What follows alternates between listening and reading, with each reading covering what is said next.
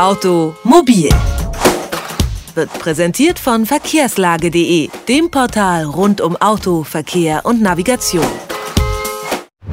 23 Stunden pro Tag, so lange steht ein Auto durchschnittlich ungenutzt rum. Da liegt es doch eigentlich nahe, Autos mit anderen Menschen zu teilen, denn weniger Autos bedeuten natürlich auch mehr Platz und weniger CO2.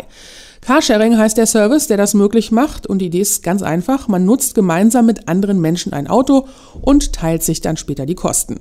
In unserer Rubrik Automobil wollen wir jetzt über genau diese Idee sprechen und zwar mit Willi Lose, dem Geschäftsführer des Bundesverbands Carsharing. Guten Tag, Herr Lose. Ja, schönen guten Tag. Ja, eins der Argumente für Carsharing ist ja, dass man ordentlich Geld dabei sparen kann. Aber für wen lohnt sich denn Carsharing überhaupt am ehesten? Wahrscheinlich eher nicht für Leute, die jeden Tag ein Auto brauchen, oder? Nein, also wer jeden Tag ein Auto benötigt, zum Beispiel zur Fahrt zur Arbeit, für den ist Carsharing sicherlich nicht das geeignete Angebot. Ähm, aber wer nicht jeden Tag ein Auto benötigt und im Jahr so ungefähr na, bis maximal 12.000 Kilometer mit dem Auto unterwegs ist, für den könnte sich das Carsharing schon rechnen. Wie hat sich das in den letzten Jahren entwickelt? Weil die Idee ist ja nicht so neu, aber ich sehe auch noch nicht an jeder Ecke heutzutage so Parkplätze, wo Carsharing-Autos stehen. Ja, also wir, wir wachsen ähm, mit zweistelligen Zuwachsraten schon seit Jahren. Ähm, das heißt also immer so um die 20 Prozent ähm, äh, Zuwachs ähm, können wir ja seit, seit fünf, sechs, sieben Jahren verzeichnen.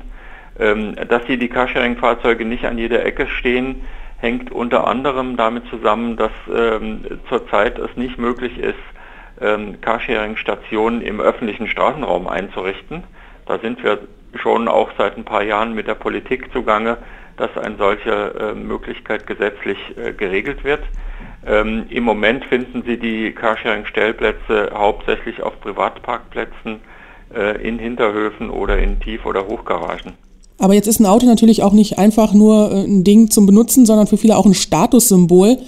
Kann das irgendwie Carsharing abfangen oder, oder aufnehmen? Also kann man auch ein wahnsinnig schickes Carsharing-Auto haben oder sind das immer noch eher Kleinwagen und klein praktisch günstig? Also wer ein eigenes Auto als Statussymbol benötigt, dem können wir natürlich keinen Vorschlag liefern. Aber wer zum Beispiel damit angeben möchte, dass er jeden Tag ein anderes Auto nutzen kann, für den ist Carsharing das ideale Statussymbol. Aber steht natürlich auch immer ein Logo drauf, ne? Carsharing. Da steht nicht, ähm, das ist mein BMW oder so. Ja gut, ähm, das Logo ist meistens relativ klein, weil eben die meisten Carsharing-Kunden nicht als wandelnde Litfaßsäule durch die Gegend fahren möchten.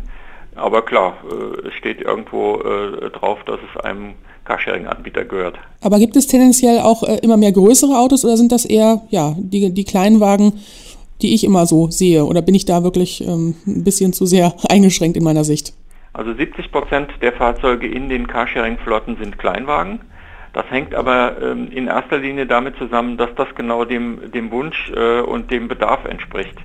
Denn die meisten Fahrten, die mit dem Carsharing-Auto gemacht werden, werden alleine gemacht oder mit zwei Personen und mit wenig Gepäck. Und da ist eben der Kleinwagen das Ideale, weil die Tarife werden eben auch nach der Fahr Fahrzeuggröße gestaffelt. Also je, je größer das Auto ist, desto teurer sind die Tarife und die Kunden können eben für ihre nächste Fahrt, die sie buchen, genau das passende Fahrzeug reservieren. Am Wochenende oder für den Großeinkauf heißt das dann, äh, ist der Kombi der, der geeignete Wagen.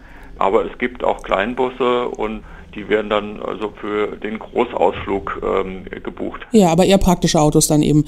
Jetzt gibt es offenbar viele Vorteile beim Carsharing, aber wo würden Sie sagen, sind die Grenzen? Einen haben wir ja schon ausgemacht, eine Grenze, das heißt, wenn man also ein täglichen Auto braucht oder ein ganz besonderes Statussymbol haben will, dann ist es vielleicht nicht das Richtige.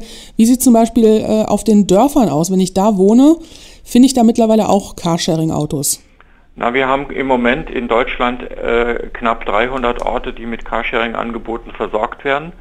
Ähm, daraus folgt schon ganz automatisch, dass es große Lücken gibt. Also ähm, die ganzen Groß, also alle Großstädte sind mit mindestens einem Angebot versorgt äh, meistens sogar ein oder zwei ähm, weitere Anbieter noch dazu. Ähm, aber klar, je kleiner die Städte werden oder dann auch in Gemeinden, ähm, kommt es öfter vor, dass es eben noch kein Carsharing-Angebot gibt. Also da gibt es noch Potenzial. Ja, ja, auf jeden Fall. Wie sehen Sie grundsätzlich die Zukunft des Carsharings? Also wird sich da was bewegen oder wird man einfach zum Beispiel eben auch auf dem Land merken, es lohnt sich langfristig nicht und es wird eher eine Idee sein, die in der Stadt bleibt?